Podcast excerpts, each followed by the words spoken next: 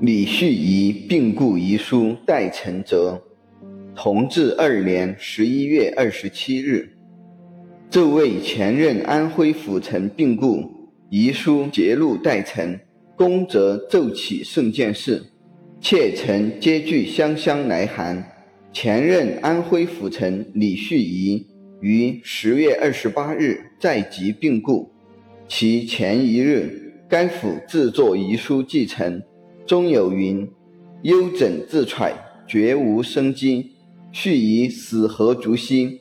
所最难安者，两朝之恩未报，老父子养未终，发力蔓延，苗栗猖獗，必部二万人分驻皖省，一切全赖主持。续以恶病加三，奄奄殆尽，心事未了，死不瞑目。前数日。”原理将未了事宜，立即为一仪表，乃构思未就，聚而并革，一息尚存，遗憾何及？弗肯据书代答必成，上谢圣朝高厚之恩，略表图报来生之意等语。臣查该故府李旭仪以书生从容，咸丰三四五年帮办其师罗泽兰营务。六七八年，帮办其兄李旭斌营务，战胜攻取，无一不从。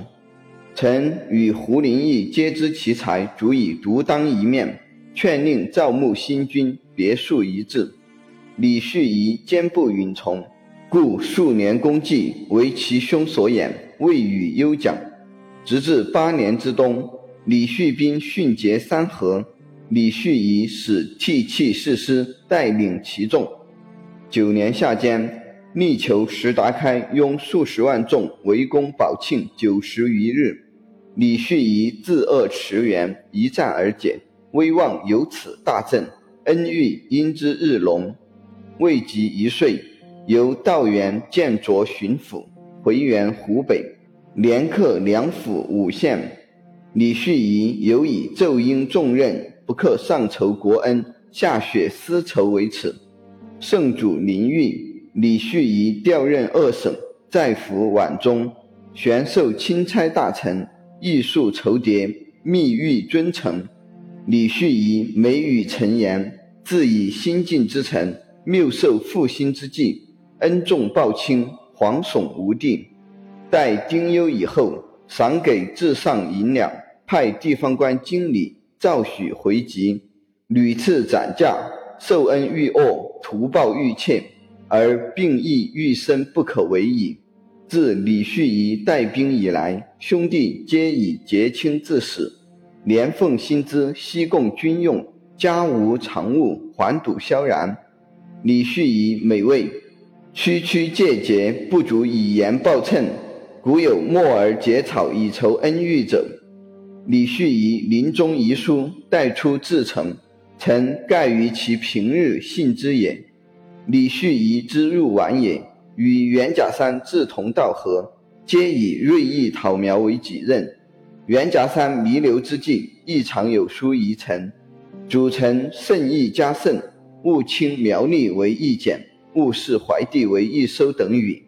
有巡宴托付，是盖死不瞑目之风。